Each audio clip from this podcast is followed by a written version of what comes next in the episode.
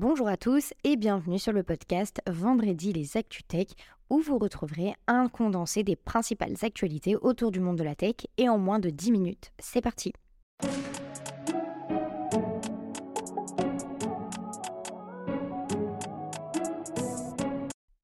Pour notre première actualité, on parle de Picard Surgelé, la marque française de surgelé qui a annoncé son entrée dans l'univers des jetons non fongibles, les NFT. Pour cela, la marque va lancer une collection de 4 NFT qui représentent chacun un produit dit iconique de la marque. Ces jetons seront offerts aux membres du programme de fidélité de Picard pendant une période de 9 jours à partir du 14 avril.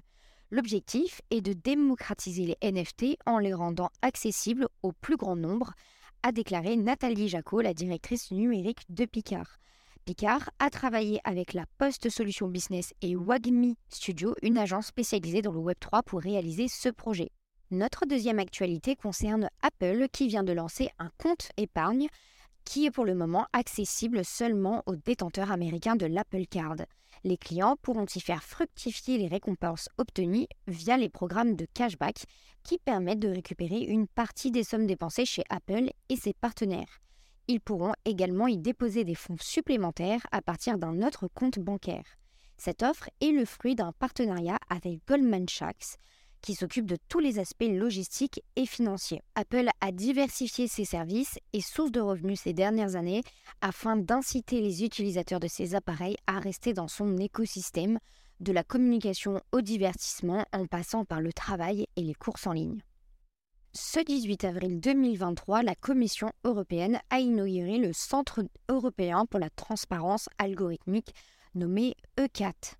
Le CAT a été créé pour surveiller les algorithmes de modération des géants technologiques dans le cadre de l'entrée en vigueur du Digital Service Act. Les grandes plateformes auront l'obligation de recenser, analyser et atténuer les risques systémiques, tels que la diffusion à grande échelle de contenus discriminatoires ou non avérés sur ces plateformes. Le CAT étudiera minutieusement les algorithmes permettant de débusquer les contenus illicites afin de limiter ces risques systémiques. Pour terminer cette première partie, on parle des rachats de la semaine. Worklib, une plateforme de travail hybride, a acquis NeoNomad, une solution de réservation de coworking pour renforcer son offre en France et en Europe. Avec une levée de 10 millions d'euros, Worklib souhaite devenir la plateforme leader de la flexibilité des espaces de travail en Europe. Worklib permet aux salariés de choisir où ils travaillent parmi 6000 espaces partagés et offre aux entreprises la possibilité de réserver des espaces à la demi-journée, la journée ou au mois.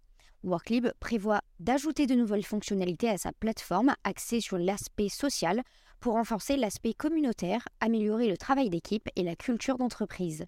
C'est ensuite le groupe Infodis qui a récemment racheté l'entreprise AtexWeb pour renforcer sa présence dans les Hauts-de-France et bénéficier de ses compétences en architecture système et en cybersécurité. Cette acquisition permet également à Infodis d'étendre son catalogue de services dans l'ingénierie, l'infogérance, les services managés et le support aux infrastructures IT et aux utilisateurs. AtexWeb se spécialise dans la conception et l'optimisation des infrastructures IT et cible exclusivement une clientèle régionale constituée de grands comptes. L'entreprise continuera à opérer sous sa propre marque avec l'accompagnement de son président et fondateur Jean Lefebvre. Et enfin, c'est la plateforme de visioconférence Zoom qui a annoncé l'acquisition de WorkVivo, une plateforme de communication et d'engagement des employés.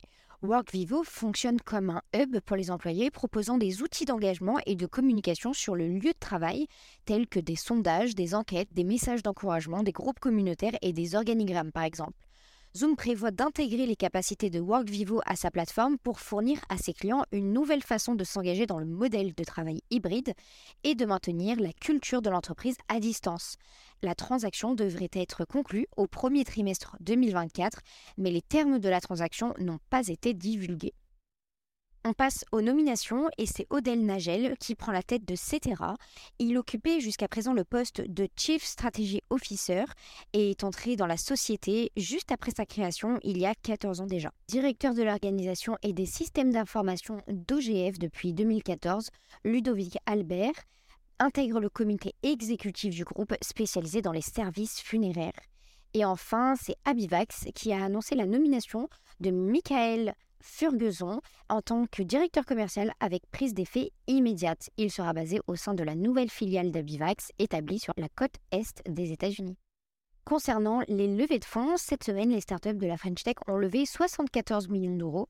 La première levée concerne Citron, le logiciel de suivi des performances énergétiques des bâtiments qui a levé 20 millions d'euros. Et la deuxième plus grosse levée revient à Highlight, concepteur d'une technologie d'affichage GPS en réalité augmentée destinée aux motards, qui a levé 18 millions d'euros. Vous pouvez retrouver la totalité des levées de fonds directement sur nos réseaux sociaux. Comme d'habitude, on termine par le top et le flop. Le top concerne la plateforme de recrutement HelloWork qui a diffusé les intentions d'embauche en France qui ont continué de progresser au premier trimestre 2023. Dans le secteur informatique, 96 566 recrutements sont prévus sur la période, ce qui concerne une croissance de 23% par rapport à l'année dernière. La majorité des offres sont des CDI, D'autres sont des postes temporaires et seulement 3% sont proposés en alternance. L'île de France est toujours en tête des régions qui offrent le plus d'emplois dans le secteur des technologies. Sans surprise, les professionnels du code sont en tête du classement. Les développeurs Java, Fullstack, DevOps ainsi que les ingénieurs en développement logiciel restent les plus sollicités. Malgré les licenciements, dans le secteur de la tech, les recrutements dans le domaine de l'informatique continuent d'augmenter, ce qui confirme la bonne santé du marché de l'emploi des informaticiens en France. Et notre flop, c'est PayPal, une entreprise de technologie financière qui a réduit le salaire de son PDG de 32% en raison des mauvaises performances de l'entreprise en 2022.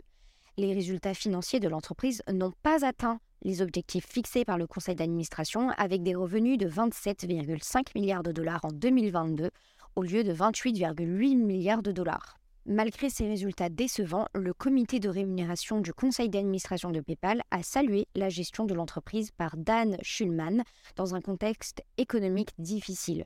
Et afin de faire face à cette situation, PayPal a réduit certains de ses budgets, entraînant une vague de licenciements. En plus de ces licenciements, l'entreprise doit également faire face aux démissions de ses hauts dirigeants. C'est déjà la fin de notre vendredi, mais vous le savez, on se retrouve vendredi prochain pour les nouvelles actualités autour du monde de la tech. N'hésitez pas par ailleurs à noter et à commenter ce podcast, c'est gratuit et ça aide au référencement. À la semaine prochaine!